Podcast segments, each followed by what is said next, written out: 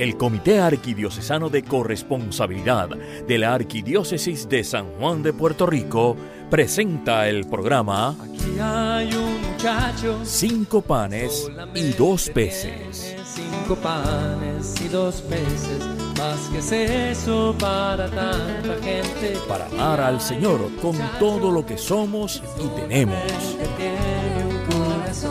Ahora con ustedes, cinco panes y dos peces. Tanta gente, aquí está este corazón que quiere serte fiel. Más que es eso, si no te tiene a ti. Si no te tiene a ti. Muy buenos días, amigos y amigas corresponsables de este su programa Cinco panes y dos peces, al cual hoy, como todos los sábados, le damos la bienvenida. El programa que cambiará tu forma y manera de servirle al Señor para amar al Señor con todo lo que somos y todo lo que tenemos. Gracias por sintonizarnos a este programa de el Comité Arquidiocesano de Corresponsabilidad a través de su estación Radio Paz. Hoy vamos a tener un programa que esperamos les guste. Nos encontramos Elba Santiago y Luis Pico, mi esposo. miembros del Comité Arquidiocesano de Corresponsabilidad de la Arquidiócesis de San Juan. Pero antes de comenzar nuestros trabajos, pongamos este y a todos ustedes, nuestros radioescuchas, a eh, la disposición de nuestro Señor con esta oración. Dios, Dios bondadoso, bondadoso, tú enviaste a tu Hijo a proclamar las buenas nuevas, a inspirarnos en la fe y a mostrarnos el camino para ser buenos corresponsables de tu misericordia. Danos el valor para magnificar tu presencia en palabra, música y en obra. Y a través de tu Espíritu, enséñanos a vivir, ya no para nosotros, sino en Cristo Jesús, quien vive y reina contigo y con el Espíritu Santo, un Dios por los siglos de los siglos. Amén.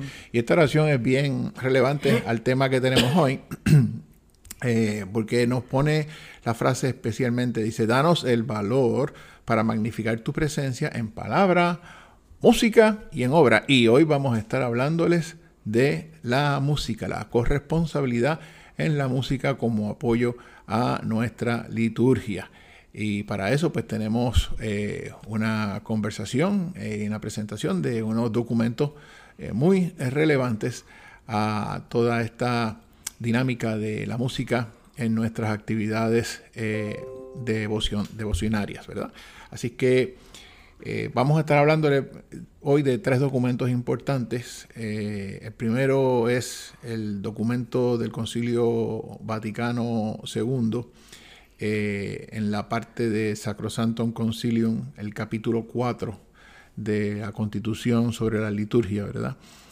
otro documento que tenemos por acá es el Catecismo de la Iglesia. El propio Catecismo de la Iglesia, que tiene unos cuantos artículos que toman la la temática de la música y entonces finalizamos con... Eh, un documento que hizo la Conferencia de los Obispos de Puerto Rico sobre la música sagrada el 9 de septiembre de 1980.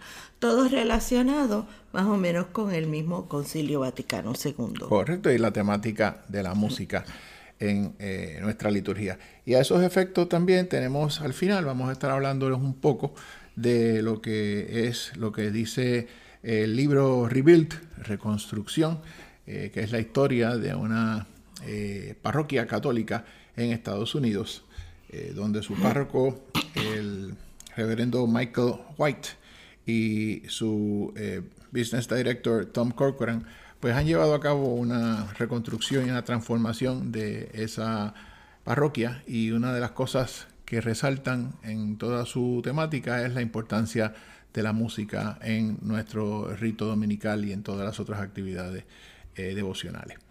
Eh, así que, comenzando por lo que nos dice el, Concilio Vaticano eh, en su capítulo 4, Eh, Elba, ¿qué nos puedes decir de lo que... 6. Perdón, perdón. perdón, capítulo 6, es que tengo dislexia y, y leo los números al revés. Siempre el Concilio Vaticano II, este, cuando se leyó, dice que no vamos a eliminar, ¿verdad? Todos esos cantos bellos de la época antigua, el canto gregoriano, el de los coros, pero hablan del canto religioso popular en la número 118. Y dice específicamente, foméntese con empeño el canto religioso popular, de modo que en los ejercicios piadosos y sagrados y en las mismas acciones litúrgicas, de acuerdo con las normas y prescripciones de las rúbricas, resuenen las voces de los fieles. Así que ya por aquí empezamos a ver una cosa importante. Es importante que el cántico eh, anime a los fieles a unirse a él, ¿verdad? Porque eso es parte de la oración. Tú también oras cantando. Y ellos pues te hacen al principio diciendo, pues no podemos olvidarnos de lo antiguo, pero ahora nos están dando esto del canto religioso popular.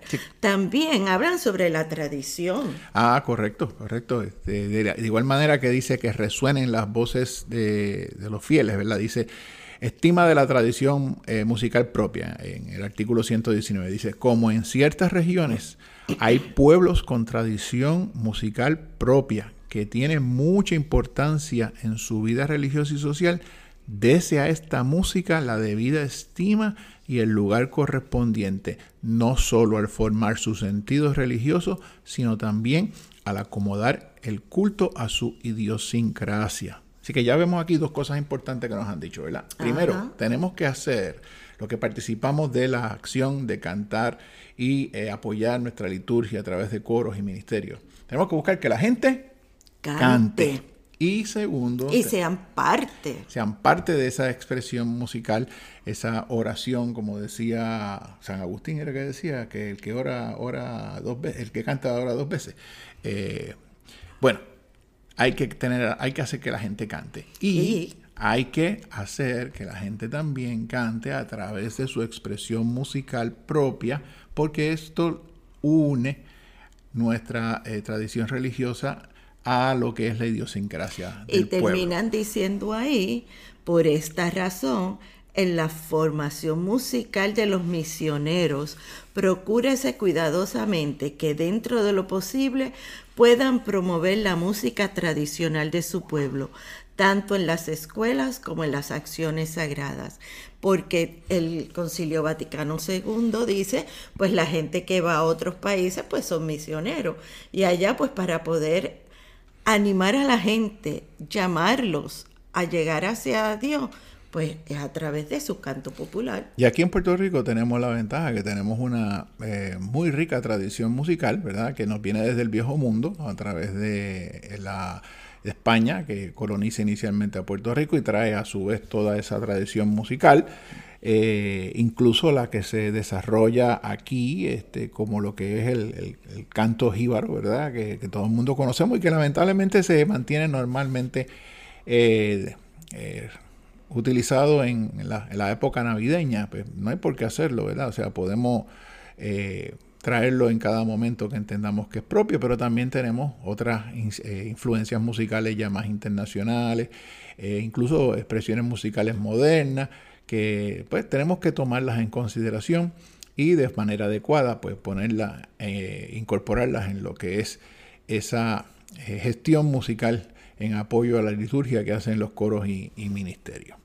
Así que eso es lo que nos dice el, el, Concilio, Vaticano, ¿verdad? Y entonces, pues, el catecismo nos trae otras cosas también interesantes. Este lo vemos en la segunda parte del catecismo, la celebración del misterio cristiano y en la parte de cómo celebrar. En, la 1157. en el artículo 1157 dice, el canto y la música cumplen su función de signos de una manera tanto más significativa cuanto más estrechamente estén vinculados a la acción litúrgica. Según tres criterios principales. La belleza expresiva de la oración, la participación unánime de la asamblea en los momentos previstos y el carácter solemne de la celebración. Y aquí pues volvemos con la participación unánime de la asamblea, ¿verdad? Y el elemento de solemnidad que, pues, que tiene, implica pues, la utilización de, todas las medidas eh, que, hagan falta, ¿verdad? Para que esa expresión litúrgica sea eh, completa. No, y cuando hablan de la belleza que es expresiva de la oración es que ese canto tenga una belleza que tenga que ver como la oración misma. Así que el cántico, según este artículo, nos dice, participan así de la finalidad de las palabras y de las acciones litúrgicas, la gloria de Dios y la santificación de los fieles. En el 1158 terminan diciendo que la armonía de los signos, para ellos los signos son el canto, música, palabras y acciones, es tanto más expresiva y fecunda cuanto más se expresa en la riqueza cultural propia del pueblo de Dios que celebra. Así que vemos aquí otro refuerzo más de lo que habíamos dicho en el documento del Concilio eh, Vaticano II, o sea, tenemos que reconocer eh, lo que son las tradiciones musicales de, cada lugar donde se lleva a cabo esa eh, actividad litúrgica particular. Bueno, tengo una anécdota. Cuando nosotros fuimos a uno de las conferencias del International Catholic Stewardship Council, en una misa de domingo fue un sacerdote que era de África y él eh, fue el que dirigió la asamblea y al final cuando oyó las canciones, dijo, qué bonitas y todo, pero en África, cuando van las canciones, la celebración no se tarda ni 45 ni un minuto, se tardan dos horas, porque la expresión musical allá en África es mucho más grande, más extensa, más la gente le gusta más expresarse en su música. Así que vemos que definitivamente tiene también un impacto la tradición musical de los distintos lugares en lo que es la longitud de, la celebración litúrgica, ¿verdad? Eh, sabemos que hay mucha gente que les encanta entrar y salir de misa, pero miren señores, es una fiesta, es una fiesta con Jesús todos los domingos y todas las fiestas buenas que siempre recordamos tienen algo de música, así que cuando usted vaya a la misa el próximo domingo, eh, entréguese a participar de la música. Y si escucha ese coro, trate de seguir las canciones con ese coro, eh, trate de llevarse en su mente lo que se cantó.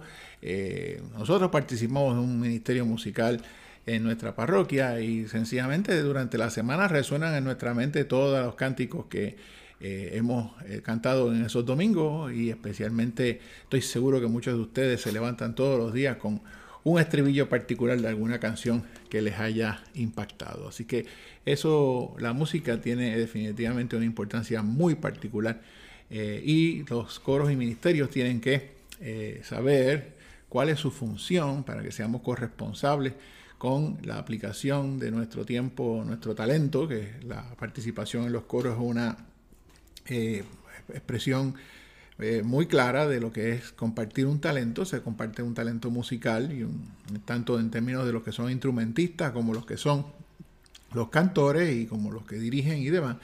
Y de igual manera todos los que dan apoyo a que esas canciones y esa eh, participación dominical se lleve a cabo, porque no es tan solo ir allí a cantar, ahí están los ensayos, está quien transcribe las músicas, está quien prepara donde se utilizan las transparencias y las proyecciones en PowerPoint para que la gente siga los cánticos. Todo eso es un trabajo grande que precede ese momento del domingo y que es una expresión muy clara, como dijimos, de lo que es la, eh, compartir de tiempo y talento. Y amigos, para los que se han conectado eh, un poco después del inicio del programa, recordamos que estamos en nuestro programa Cinco panes y dos peces eh, del Comité Arquidiocesano de Corresponsabilidad, con el tema de hoy, corresponsabilidad en la música de apoyo a nuestra liturgia. También se encontró una carta que hizo la Conferencia de los Obispos de Puerto Rico sobre este, la música sagrada. Esta se publicó el 9 de septiembre de 1980 porque tenía exactamente 10 años desde que había salido el, la constitución sobre la Sagrada, no 20 años, perdonen, de la Sagrada Liturgia del Concilio Vaticano II. Y ellos pues ponen esta frasecita, la música litúrgica da hoy señales de gran vitalidad y creatividad. El papel ministerial de la música litúrgica ha recibido una creciente aceptación y un aprecio mayor por parte del pueblo cristiano. Eso porque ya no estábamos cantando las canciones en latín, ni tampoco estábamos cantando canciones de esas bien antiguas. La oración cantada de nuestras asambleas con frecuencia está tímida y débil, y eso era hace solo unos cuantos años. Ella ha adquirido las características de la confianza y la fortaleza. Y aquí nos, nos presentan algo que también es muy importante, porque eh, habla de lo que implica esa participación eh, en la música por eh, esos ministerios litúrgicos de música. Dice, cada vez más, o sea, en el Ministerio Litúrgico de la Música, cada vez más personas capaces están asumiendo papeles de liderazgo. Entiendan, esto es liderazgo como cantores, instrumentistas y miembros de coros. No tan solo eso, es una avenida para la expresión de la creatividad, que ese es otro de los talentos que nos da nuestro Señor, porque continúa diciendo, nuevas composiciones musicales están apareciendo en gran número. Y esto era en 1980, de allá para acá la cosa ha ido también en aumento, Nuevas composiciones musicales están apareciendo en gran número y la calidad de su ejecución y belleza está mejorando. Y sabemos que tenemos una gran infinidad de ministerios musicales en Puerto Rico, incluso algunos ya con carácter internacional, ¿verdad? Así que dice, todas estas realizaciones son indicios, perdón, son eh, indicios de esperanza para el presente y el futuro de la música litúrgica, ¿verdad? Por eso fue que pusimos esas, esas frases de esa carta, porque aunque fue hace 80 años, ha ido progresando según ellos esperaban y ellos estaban preveyendo para el futuro que eso sucediera en Puerto Rico. Y así ha sido. Así que amigos, hemos cubierto tres documentos este, importantes, eh, documentos propios del Concilio Vaticano II. Hablamos de lo que el catecismo de nuestra Iglesia Católica incluye sobre la música en la liturgia y ahora pues tenemos estas expresiones que acabamos de cubrir de lo que fue esta eh, carta episcopal, ¿verdad? Eh, y de hecho también hay otras cosas que podemos hacer referencia que son muy interesantes y es este, precisamente eh, unas aportaciones que el propio San Juan Pablo II nos hace, ¿verdad?, eh, sobre lo que es la música y, y, lo que es la aportación a la vida del corresponsable.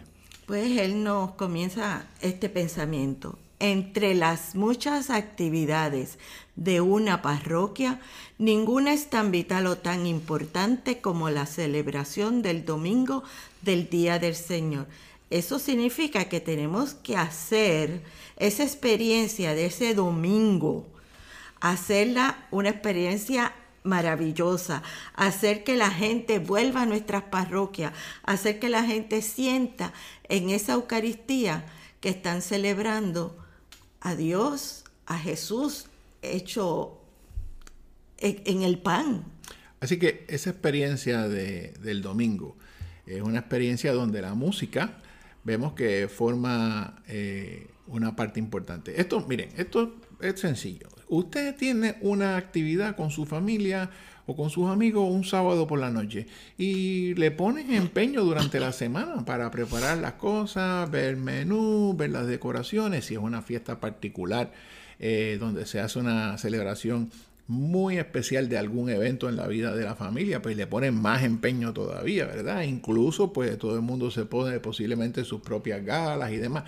Eso es lo mismo con estas fiestas que hacemos todos los domingos con Jesús. La fiesta con Jesús, eh, vamos a estar celebrando el evento más importante en la vida de todos nosotros, en la vida de este mundo, y vamos a estar con la persona que más nos ama, con el propio Dios, con el propio Jesús. Vamos a recibir el Espíritu Santo también en esa misa, eh, pero principalmente vamos a estar recibiendo a Jesús en cuerpo, eh, en, la, en, la, en consumir su, en la comunión la Santa Eucaristía. Así que esa fiesta hay que prepararla, hay que prepararla con empeño, esa experiencia dominical. Pues eso, en el libro Rebuild, ellos nos dicen específicamente que la música en esa celebración eucarística es el motor que va a transportar a esas personas a la Eucaristía.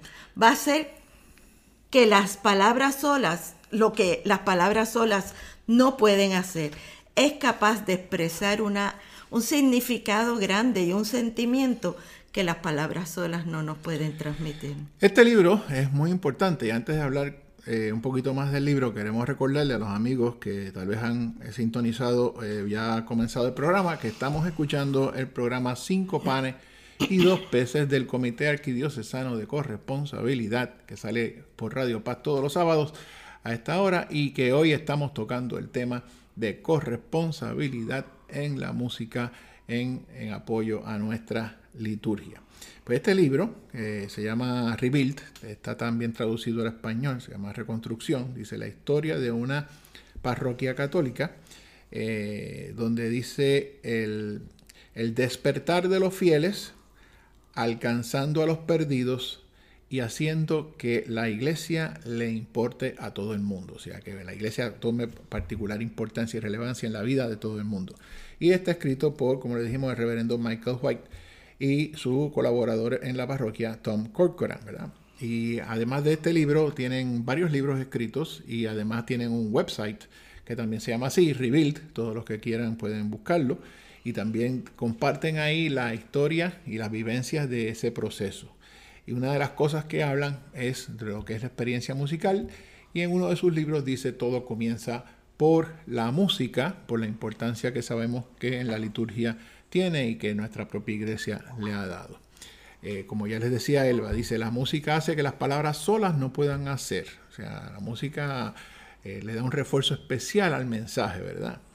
Recordemos, y yo no soy muy experto en, en estas cosas musicales, pero entiendo que en la antigüedad los salmos se cantaban y la gente los eh, aprendía y los recordaba a través de eh, su expresión, eran canciones, ¿verdad? Eran cánticos y sabemos que muchas veces las cosas que se expresan en canción, igual que las cosas que se expresan en poesía, se recuerdan con más facilidad que puramente los textos, ¿verdad? Eh, continúa en, estos, en sus libros diciéndonos otra cosa, ¿verdad? Dice, se tiene que trabajar en un programa de música para las parroquias. O sea que esto no es sencillamente eh, a la libre, ¿verdad? Eh, hay que trabajar en un programa, hay que darle estructura, ¿verdad? Eh, hay que amenizar para que no sea el, coro el que cante. Y esto es muy importante también, porque muchas veces tenemos la tendencia a montar algunas canciones que pues, son muy hermosas, eh, pero son muy complicadas en su ejecución, ¿verdad? Y pues se limita a la ejecución del, ministerio musical. Y aquí nos dice amenizar para que no sea el coro el que cante, sino la asamblea presente. Y no solo eso, que la música tiene que buscarse para que lleve a la asamblea a cantar con el corazón y en forma de alabanza, hacerlos cantar es la forma más elemental, de alabar. Fíjense, y aquí podemos compartir una, eh, una anécdota o, una experiencia que nosotros vivimos en, nuestra, en nuestra parroquia. Nosotros participamos de un ministerio musical que está dirigido a, o se, o, se trabaja en una misa que está dedicada a los niños, ¿verdad? Y las canciones, pues, eh, buscamos que sean movidas, que los niños puedan entender las letras, pero en verdad buscamos que impacte a toda la asamblea. Pero hay una cosa que eh, nuestra directora y el grupo musical ya está acostumbrado y es que en algunas canciones, ¿verdad? Especialmente las del ofertorio, especialmente las de eh, comunión, el coro se calla, los instrumentistas detienen su ejecución y se deja que la asamblea resuene su cántico exclusivamente y que la propia gente se escuche cantando en alabanza a nuestro Señor. Y eso pues eh, le da al ministerio información de si la gente está cantando. Eh, además de eso, le permite a la gente sentirse parte de lo que es esa expresión musical no solo que sea una expresión ejecutoria de un grupo de, de, personas que tienen unos talentos particulares y que los están poniendo al servicio de el Señor y toda esa asamblea. O sea, que la asamblea se siente parte. Y eso es muy importante. Si, si no lo hacen en sus parroquias, aquellos que nos estén escuchando que eh, trabajan en algún tipo de ministerio musical, pónganlo en práctica. A lo mejor se van a llevar una sorpresa. Eh, así que nosotros siempre decimos, como dice nuestra directora, que nosotros somos el ministerio más grande, eh, con mayores miembros, porque todos los que van a misa son miembros de nuestro ministerio. Que también pienso que eso es una cosa muy bonita en, en, su expresión, eh, porque incluye a todo el mundo. Así que eh, cantar, como Elba nos dijo ahora, según los libros del padre Michael White, cantar es la forma más elemental de alabanza, así que hacer cantar a la gente es llevarlos a una de las formas más elementales de alabanza, ¿verdad? Y esto pues nos lleva a la corresponsabilidad.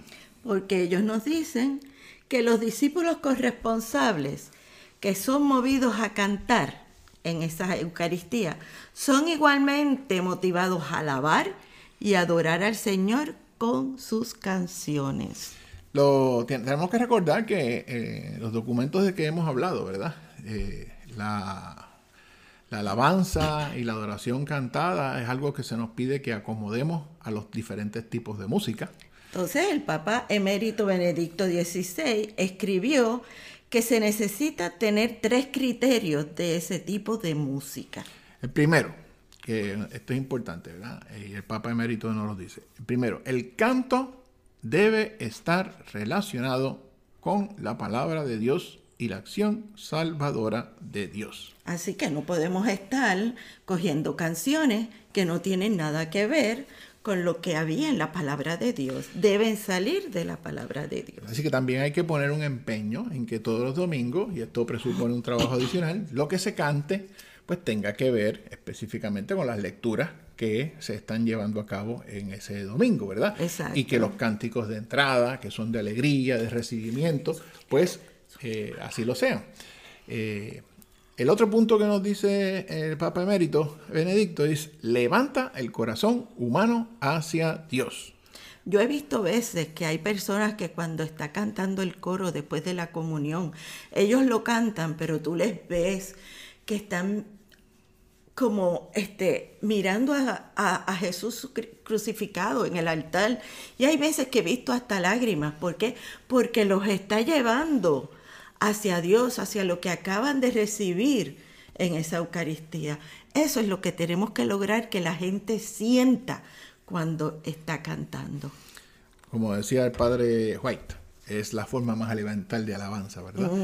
Y el tercer punto que nos comparte el Papa eh, emérito Benedicto XVI eh, dice, la música une más efectivamente el, al individuo con la comunidad en general. pues porque están cantando todos juntos. Exacto. Y, fíjense, aquí en la tradición puertorriqueña, siempre que tenemos alguna festividad, comemos.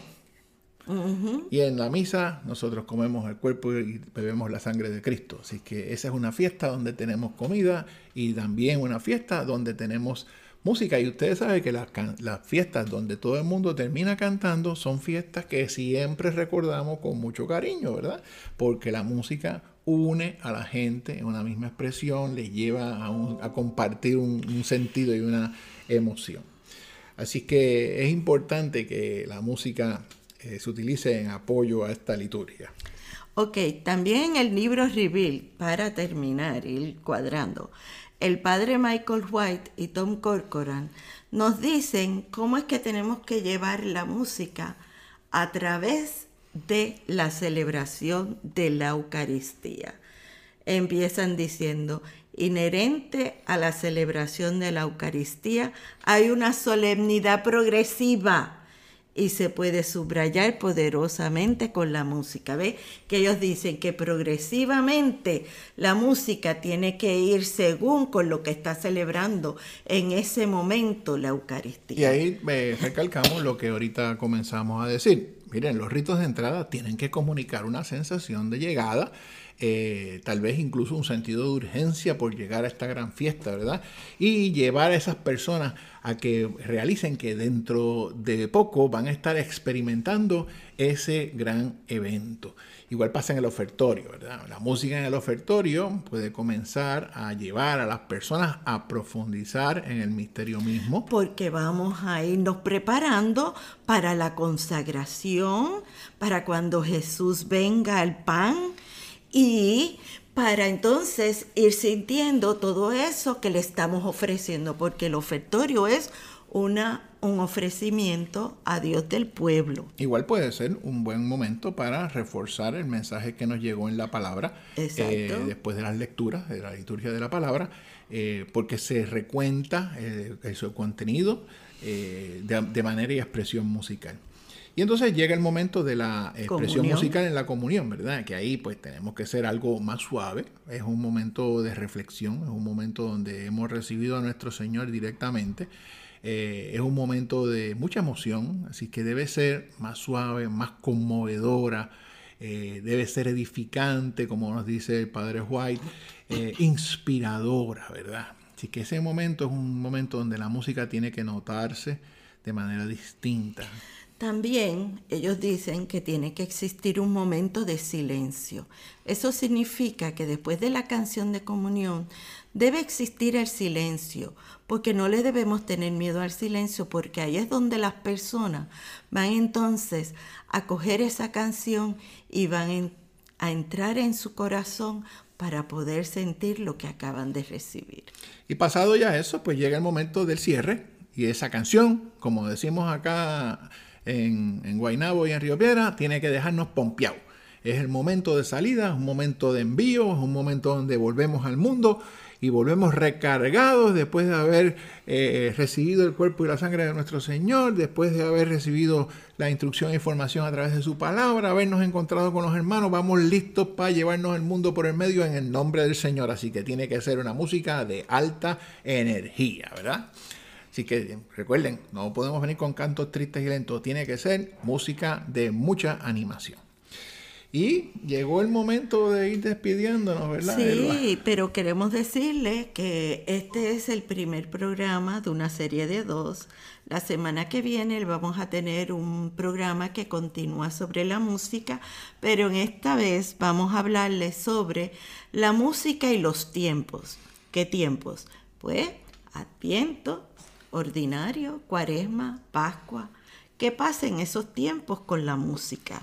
Porque la expresión musical también debe eh, ajustarse a los tiempos, porque litúrgicos. Como, a los tiempos litúrgicos, porque como conversaremos, pues tiene un impacto también en la percepción de las personas de lo que es el momento y les ayuda incluso a ir preparándose para eh, cada uno de los momentos importantes de eh, los distintos tiempos litúrgicos.